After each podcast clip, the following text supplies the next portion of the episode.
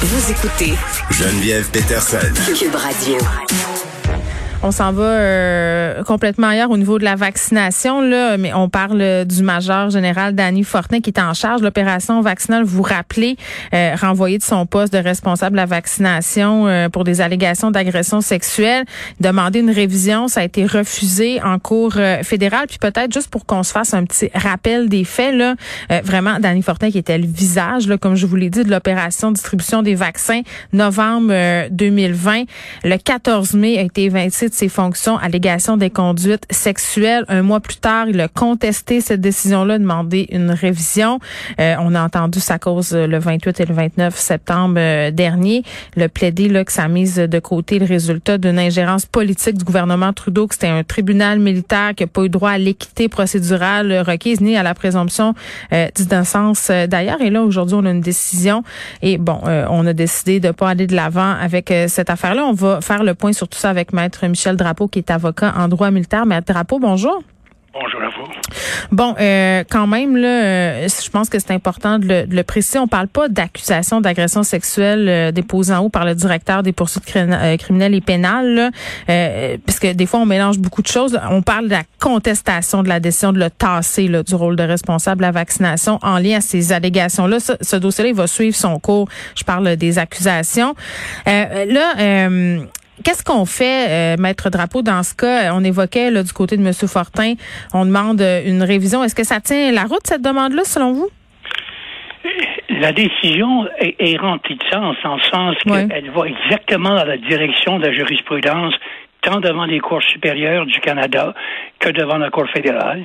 Alors, moi, je pratique dans ce domaine-là de façon régulière. Mm. Et puis, euh, si quelqu'un avait demandé mon avis à ce moment-là, j'aurais dit attention, parce qu'il faut épuiser, puis il faut que la Cour soit convaincue qu'on a épuisé le processus de grief, et c'est à deux vitesses dans les, euh, au niveau des forces armées, tout en étant conscient que plusieurs juristes ont examiné le système de justice militaire, disant en fait qu'il ne fonctionne pas, qu'il est, mm-hmm. euh, qu'il est, euh, ben, aggravé de toutes sortes oui, on en a parlé ensemble tous les deux à plusieurs reprises. C'est une justice parallèle. Exactement. Alors, le système ne fonctionne pas, mais la Cour est là pour appliquer la loi, non pas pour faire la loi. Alors, avant que la Cour dise je vais mettre le système de grief des forces armées canadiennes qui remplit le problème de côté mm. et je vais je vais moi prendre la décision sans avoir accès à toutes les informations, l'expertise mm. nécessaire. C'est une c'est une marche qui est très très très haute. Alors, je suis pas surpris par la décision. C'était ça a été plaidé par les avocats de la justice qui ont dit qu'il devrait aller là. Et alors c'était c'était c'était à prévoir et malheureusement ça va lui coûter cher dans le sens au point de vue de, de frais judiciaires, mais aussi le temps et euh, au point de vue réputation, là, il, il, demeure toujours victime de certains préjudices. Au moins, c'est ce qu'il avance. Et puis, euh, il n'y a aucune, absolument aucun règlement, aucun soulagement qui est fait tant si autant qu'il n'aura pas présenté un grief. Alors là, maintenant, il y a quatre à cinq mm. mois de retard là-dessus. Bon, et on va pas quand même se le cacher, mais le drapeau là, c'est un dossier très sensible, sensible politiquement, ça, ça c'est ça c'est clair, euh, sensible aussi parce que ça touche à l'armée canadienne, là, des accusations d'inconduite sexuelle dans l'armée canadienne. Euh, il y en a eu quand même quelques-unes ces dernières années. L'armée est vraiment dans l'eau chaude par rapport à, cette question-là. Est-ce que ça peut expliquer en partie la sensibilité du dossier, la retenue dont a fait preuve euh, la juge Anne-Marie McDonald? Oui, elle a mentionné dans son jugement que j'ai lu là euh, que c'est pas une circonstance exceptionnelle. Puis C'est-à-dire?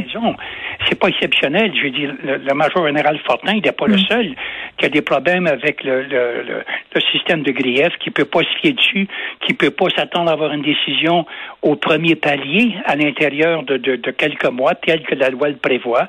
Au deuxième palier, ça peut prendre des années. J'ai moi-même plusieurs griefs ici, ça fait trois ans, quatre ans, cinq ans qui sont en attente.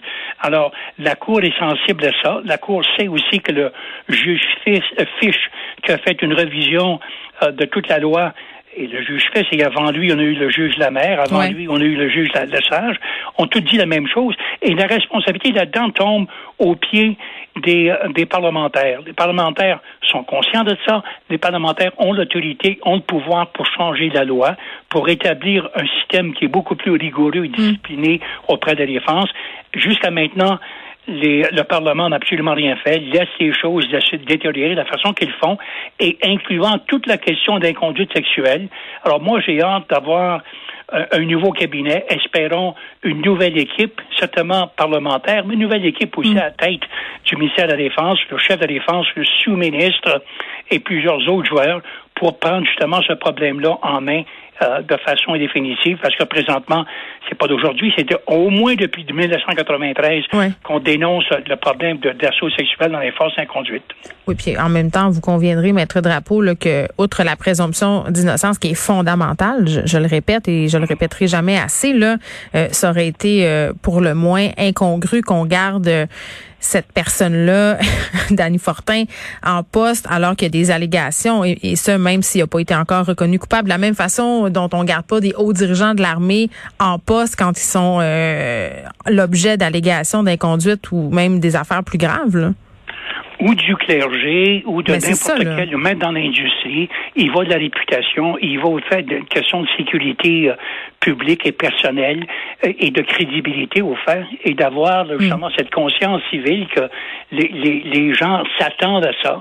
Alors, euh, c'est malheureux parce qu'il y a toujours la présomption d'innocence, oui, mais il y a aussi le besoin au fait de, de garder un sens de confiance que dans ce cas-ci, les membres des forces armées, les familles dont les, les garçons, les filles, les neveux, les nièces servent dans les forces, oui. de s'assurer au fait qu'on prend ça au sérieux et mm. qu'on démontre notre sérieux.